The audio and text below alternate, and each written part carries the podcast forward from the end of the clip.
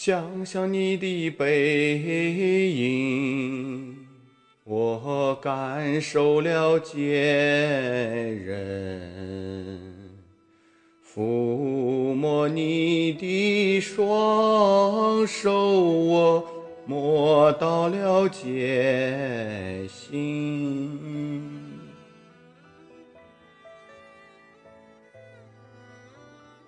在一次朗诵沙龙上，主讲老师推荐了一首诗歌《致父亲》，引起了我深深的共鸣。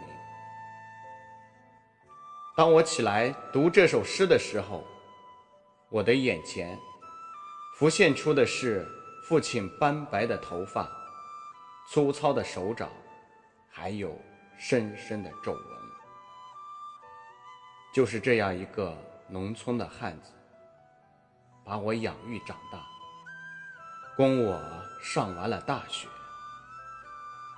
如今，他的背已不再直挺，他的眼睛不再明澈，他的手掌也不再光滑，但他在我的心中永远是一座大山。在父亲节来临之际，把这首致父亲献给我的父亲，也献给天底下所有的父亲。愿他们健康长寿。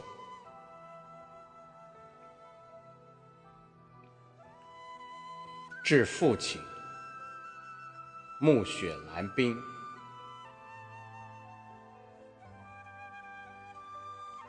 有人和我说起故乡，我就会闭口不言。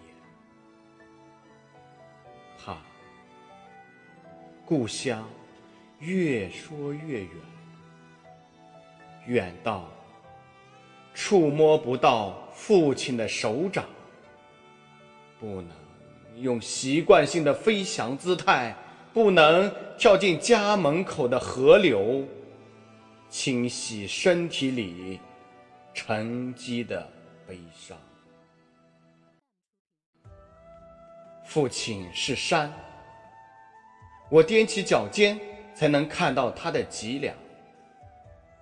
父亲是树，为我遮风挡雨，让我有了依靠。